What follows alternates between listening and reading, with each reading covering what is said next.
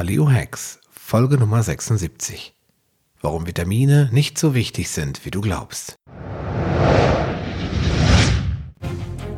Paleo Hacks, der Podcast für deine persönliche Ernährungsrevolution. Mein Name ist Sascha Röhler und ich begleite dich auf deinem Weg zu weniger Gewicht und mehr Gesundheit. Bist du bereit für den nächsten Schritt? So, hallo und herzlich willkommen zu Paleo Hacks, Folge Nummer 76. Ja, vielleicht ist dir aufgefallen, dass äh, dies bereits die zweite Podcast-Episode in Folge ist, in der ich keinen Interviewgast habe. Das liegt zum einen an der Urlaubszeit, denn viele potenzielle Gäste machen derzeit Urlaub und schrauben ihre Arbeitszeiten wenig zurück. Genauso wie ich. Und zum anderen habe ich dir ja bereits in Episode 72 angedeutet, dass ich ein wenig kürzer treten und nur noch einmal pro Woche eine Folge veröffentlicht werde. Bis zum Ende des Jahres werde ich also jede Woche im Wechsel eine Solo-Folge ähm, und ein Interview produzieren, so dass ich am 3. Januar 2018 mit Episode 100 das neue Jahr einläuten darf. Ich freue mich jedenfalls sehr darauf. Ja, als ich äh, vor einigen Monaten begann, das Buch Die Befreiung aus den Krankheitsfallen von Stefan Schaub ausführlich zu studieren und mich intensiv mit den einzelnen Krankheitsfallen zu beschäftigen, stieß ich immer wieder auf Bereiche, in denen ich glaubte zu wissen, was gut ist und mich dann doch eines Besseren belehren lassen musste.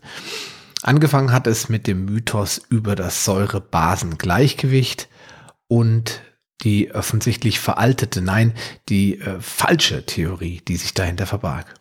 Gefolgt von der mehr über die gesunden Ballaststoffe aus Rohkost und die unwahren Behauptungen über Kohlenhydrate, Eiweiß, Fett und Cholesterin. Allesamt Themen, mit denen ich mich in diesem Podcast bereits auseinandergesetzt habe. Wenn nicht, dann stehen bereits einige von diesen Themen auf meinem Redaktionsplan und werden früher oder später zu einem echten Podcast werden. Zwei Themenkomplexe haben mich dabei besonders gereizt und deshalb wollte ich sie dir möglichst zeitnah präsentieren. Und umgesetzt habe ich jetzt in dieser Folge, und das wirst du jetzt gleich hören, das Thema Vitamine und nächste Woche, nein, übernächste Woche bekommst du dann einen Podcast von mir über das Thema Salz. Von daher starten wir heute mit den Vitaminen und nächste Woche gibt es dann eine Folge über das weiße Gold. Ja, lass uns loslegen. Könntest du auf Anhieb alle 13 Vitamine aufzählen? Naja, vielleicht nicht alle, zumindest nicht ohne ein wenig nachzudenken, aber in der Bevölkerung sind die Vitamine allen Menschen bekannt und die meisten Menschen können viele, wenn nicht gar alle aufzählen, ohne überhaupt Google bemühen zu müssen. Und wie sieht es bei den mindestens ebenso wichtigen Aminosäuren aus? Wie viele kannst du davon aufzählen und könntest du den Unterschied zwischen essentiellen, semi-essentiellen und nicht essentiellen Aminosäuren klären? Oder könntest du das erklären? Ich bin mir sicher, dass es dann schon schwer wird. Ich bin mal so frech und behaupte, dass 30 bis 40 Prozent der Deutschen nicht mal wissen, was Aminosäuren überhaupt sind und wofür unser Körper sie braucht. Sie werden in der Öffentlichkeit schlicht und einfach nicht erwähnt und sind auch nicht Bestandteil der hübschen bunten Fernsehwerbung. Vitamine hingegen schon. Sie sind allgegenwärtig, denn kaum ist man ein wenig schlapp, müde oder antriebslos, verspricht uns die Industrie auch schon eine einfache und bequeme Lösung. Nimm einfach ein Vitaminpräparat und schon sieht die Welt wieder ganz anders aus. Schließlich weiß jedes Kind, dass Vitamine wichtig sind und uns gesund erhalten. Sie verfügen über eine derart positives Image, dass keiner je wagen würde, die Wirksamkeit und die Nützlichkeit von Vitaminen in Frage zu stellen. Sie fangen freie Radikale, verhindern die Hautalterung, verhindern, dass wir uns eine Erkältung einfangen und bewahren uns vor etlichen unangenehmen Erkrankungen. Was so gut ist, sollte man doch möglichst täglich und besser zu viel als zu wenig davon einnehmen, oder? So richtig göttliche Attribute haben die Vitamine erst erlangt, als es gelang, sie synthetisch in großen Mengen und vor allem spottbillig herzustellen. Die Industrie hat natürlich sofort ihre Chance ergriffen, Geld mit den kleinen Helferchen zu verdienen. Vitaminisierte Fruchtsäfte, Bonbons und Fruchtgummis haben die Eltern in Scharen in Supermärkte rennen lassen, um ihren Kleinen diese wunderbaren Produkte zu kaufen. Wow, wenn das nicht die Kassen klingeln lässt, weiß ich es auch nicht mehr. Dass ein zuckerhaltiges Fruchtgummi oder Fruchtsaftgetränk durch ein paar Vitamine nicht zwangsläufig gesund wird, vergessen viele dabei leider sehr oft. Da stellt sich mir schon die Frage, ob wir in der heutigen Zeit überhaupt noch an einem Vitaminmangel leiden können, wo wir doch ständig und ohne Unterlass Zugriff auf vitaminhaltige Nahrungsmittel und Vitaminpräparate haben. Wie haben das bloß unsere Vorfahren gemacht? Nehmen wir doch mal die Eiszeit. Die letzte begann vor etwa 115.000 Jahren und endete vor circa 10.000 Jahren. Kurz danach haben die Menschen mit dem Anbau von Getreide begonnen und nochmal rund 2500 Jahre später erst mit der Landwirtschaft und dem Ackerbau. Man kann also mit an Sicherheit grenzender Wahrscheinlichkeit davon ausgehen, dass der Mensch mindestens 100.000 Jahre lang wenig pflanzliche Nahrung zu sich nehmen konnte, da bei den Temperaturen einfach nichts gewachsen ist. Auf dem Speiseplan standen also Fleisch, Fisch, Eier, vielleicht noch ein paar Wurzeln, aber ganz sicher kein vitaminreiches Obst und Gemüse. Und auf Nahrungsergänzung hatte der Mensch dieser Zeitepoche natürlich überhaupt gar keinen Zugriff. Waren unsere Vorfahren also alle geschwächt, ausgemergelt und todkrank? Ob sie eine so lange anhaltende Kälteperiode überhaupt überlebt hätten? Wir hätten eigentlich aussterben müssen, oder? Tja, das fragt man sich schon, wenn man sich mit den heutigen medialen Begeisterungsstürmen über Vitamine beschäftigt. Aber woher stammen eigentlich diese Vitamintheorien? Angefangen hat es wahrscheinlich mit dem Ausbruch der Beriberi-Epidemie gegen Mitte des 19. Jahrhunderts in Japan. Damals war gut ein Drittel der japanischen Marinesoldaten von der schweren Krankheit betroffen. Sie äußerte sich durch Appetitlosigkeit, damit einhergehendem Gewichtsverlust, Herzbeschwerden bei geringster Anstrengung sowie Brennen und Kribbeln in den Füßen, Konzentrationsschwäche und Reizbarkeit. Man ging der Sache auf den Grund und vermutete schnell, dass es was mit der Nahrung zu tun haben müsste, denn die Beschwerden gingen zurück, sobald man den Betroffenen keinen Reis mehr gab und ihn durch andere Nahrungsmittel ersetzte. Es dauerte jedoch weitere 30 Jahre, bis ein niederländischer Arzt namens Eickmann tiefer grub und Hühner mit Essensresten, vorzugsweise gekochtem weißen Reis fütterte und beobachten konnte, wie diese reihenweise mit Symptomen ähnlich denen von Beriberi erkrankten. Das Interessante dabei war jedoch, dass die Symptome in dem Moment verschwanden, in dem Eickmann begann, die Hühner mit ungeschältem Reis zu füttern. Der einzige Unterschied zwischen diesen beiden Reissorten, also zwischen geschältem und poliertem Reis und dem klassischen Vollreis, ist die Randschicht, die Kleie, die er sich jetzt vornahm und auf Besonderheiten untersuchte. Dabei stieß er auf eine Substanz, die er Vitamin B1 nannte. Daher werden auch heute noch Vollreis und Vollkornbrot als gesund und wertvolle Vitamin B1-Spender empfohlen. Doch leider ließ sich Beriberi dann doch nicht so einfach heilen, indem man zum Beispiel einfach Vitamin B1 supplementierte. Und es dauerte nochmal 50 lange Jahre, bis japanische Forscher schließlich herausfanden, dass die Ursache der Erkrankung eigentlich ein Schimmelpilz ist, der bevorzugt auf schlecht gelagertem Reis wächst. Obwohl also das Schimmelpilzgift Citrioviridin als Ursache für Beriberi identifiziert wurde, hält man nach wie vor an der Vitamin B1-Mangelhypothese fest und auch heute wird immer noch Vitamin B1 bei Abgeschlagenheit, Müdigkeit und Depressionen als Heilmittel angepriesen, obwohl ein Zusammenhang zwischen diesen Symptomen und einem Vitamin B1-Mangel nie hergestellt werden konnte. Bei der Hautkrankheit Pelagra sieht es ganz ähnlich aus. Hier hat man jedoch Vitamin B3 als Heilsbringer auserkoren, obwohl auch in diesem Fall nachweislich ein Schimmelpilz, der sich auf verdorbenem Mais bildet, als Täter herauskristallisiert wurde. Er stört den Niacin-Stoffwechsel. Niacin ist zwar nicht wirklich ein Vitamin, wie immer behauptet wird, denn das kann der Körper selbst herstellen und echte Vitamine sind essentiell und müssen zwingend über die Nahrung zugeführt werden. Lass also die Finger von Vitamin B3-Präparaten, Präparaten, denn auch davon kann man sehr schnell zu viel zu sich nehmen und dann drohen Gelbsucht, Hitzegefühle, starker Juckreiz, Quaddelbildung, Herzrhythmusstörung und Nervosität. Tja, und dann wäre da noch das gute alte Vitamin C und die fiese Krankheit Skorbut die viele Menschen auf See dahinraffte, da diese so lang unterwegs und von frischem Obst und Gemüse abgeschnitten waren, so dass diese Krankheit sie befiel.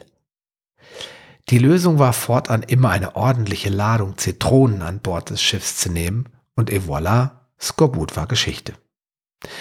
Dem zweifachen Nobelpreisträger Linus Pauling haben wir es schließlich zu verdanken, dass Vitamin C den Heldenstatus erlangte und selbst in synthetischer Form, zum Beispiel als Pulver oder Tablette, als genauso wirksam angesehen wird wie die natürliche Form aus Zitrusfrüchten und Gemüsen.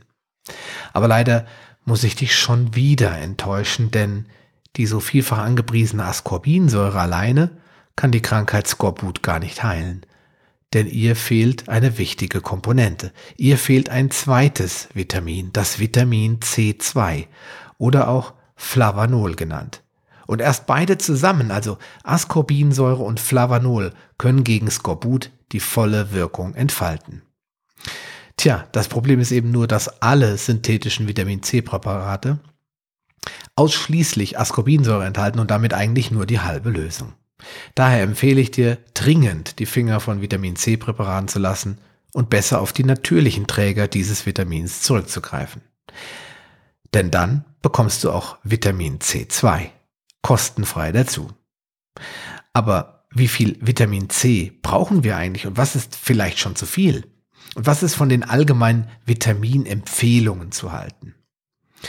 Ja, zunächst ist mal auffällig, dass in fast jedem größeren Land andere Mengen empfohlen werden.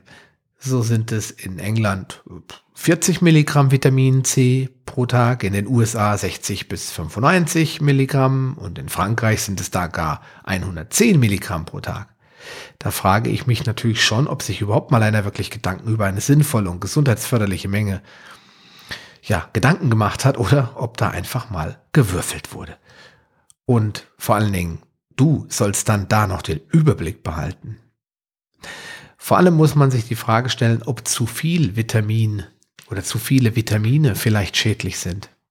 Bei wasserlöslichen Vitaminen wie zum Beispiel Vitamin C geht man nach wie vor davon aus, dass die Nieren überschüssiges Vitamin C einfach ausscheiden. Doch eine schwedische Studie deutet da in eine ganz andere Richtung. Hier wurde nämlich während einem Zeitraum von elf Jahren bei 23.000 Männern eine Verdopplung des Nierensteinrisikos festgestellt. Das ist damit zu erklären, dass Vitamin C nur zu einem Teil unverändert über den Urin ausgeschieden wird. Ein Teil wird jedoch in Form von Oxalat ausgeschieden, was die Bildung von Calciumoxalat-Nierensteinen begünstigen kann. Ja, mehr dazu erfährst du aber auch in Folge 63 das saure Duo, wie dich Oxal und Phytinsäure krank machen. Also für den Fall, dass du da gerne noch ein bisschen mehr über die Säureproblematik erfahren möchtest. Ja, ich denke, dass es folglich keinen Sinn macht, sich präventiv mit x Vitaminen vollzustopfen, getreu dem Motto viel hilft viel. Dass Vitamin C vor Infekten schützt, ist übrigens nie bewiesen worden. Was allerdings bewiesen ist, ist, dass Vitamin C ein Radikalfänger ist und wenn du gerade einen Infekt durchmachst, setzt dein Körper die Radikale ein um die Krankheit zu bekämpfen, um die Erreger abzutöten. Wenn du nun meinst, deinem Körper mit hohem Vitamin C-Dosen etwas Gutes zu tun, wandelst du unter Umständen auf sehr dünnem Eis. Viel schlimmer ist jedoch, dass hochdosiertes Vitamin C das andere Vitamin, das wenig, also mindestens genauso wichtige Vitamin B12 zerstört, welches du aber dringend für die Blutbildung benötigst. Auch das ist gesichert. Ja, zum Schluss will ich fast sagen noch eine interessante Geschichte zu Vitamin B12. Wie du weißt, bin ich ja kein großer Fan einer rein veganen Ernährung, vor allem wegen des drohenden Nährstoffmangels. So kam es, dass man in den 60er Jahren auf der Suche nach einem vegetarischen Nahrungsmittel mit besonders viel Vitamin B12 äh, auf die Schale von Getreidekörnern stieß.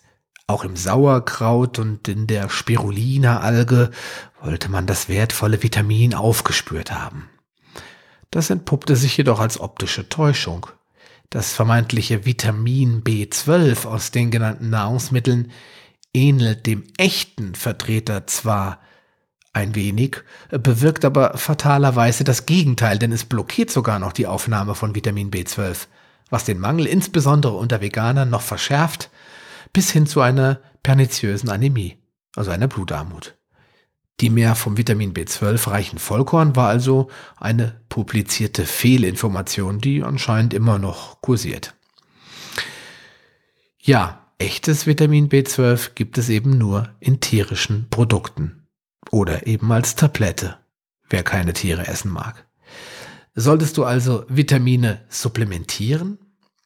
Ich persönlich empfehle schon seit jeher außer Vitamin D, was ja per se kein Vitamin, sondern ein Hormon ist, und Omega-3, was auch kein Vitamin ist, sondern eine Fettsäure, nichts weiter zu ergänzen.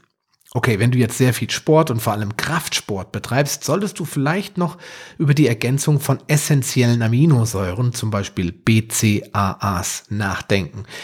Aber Vitamine eher nicht.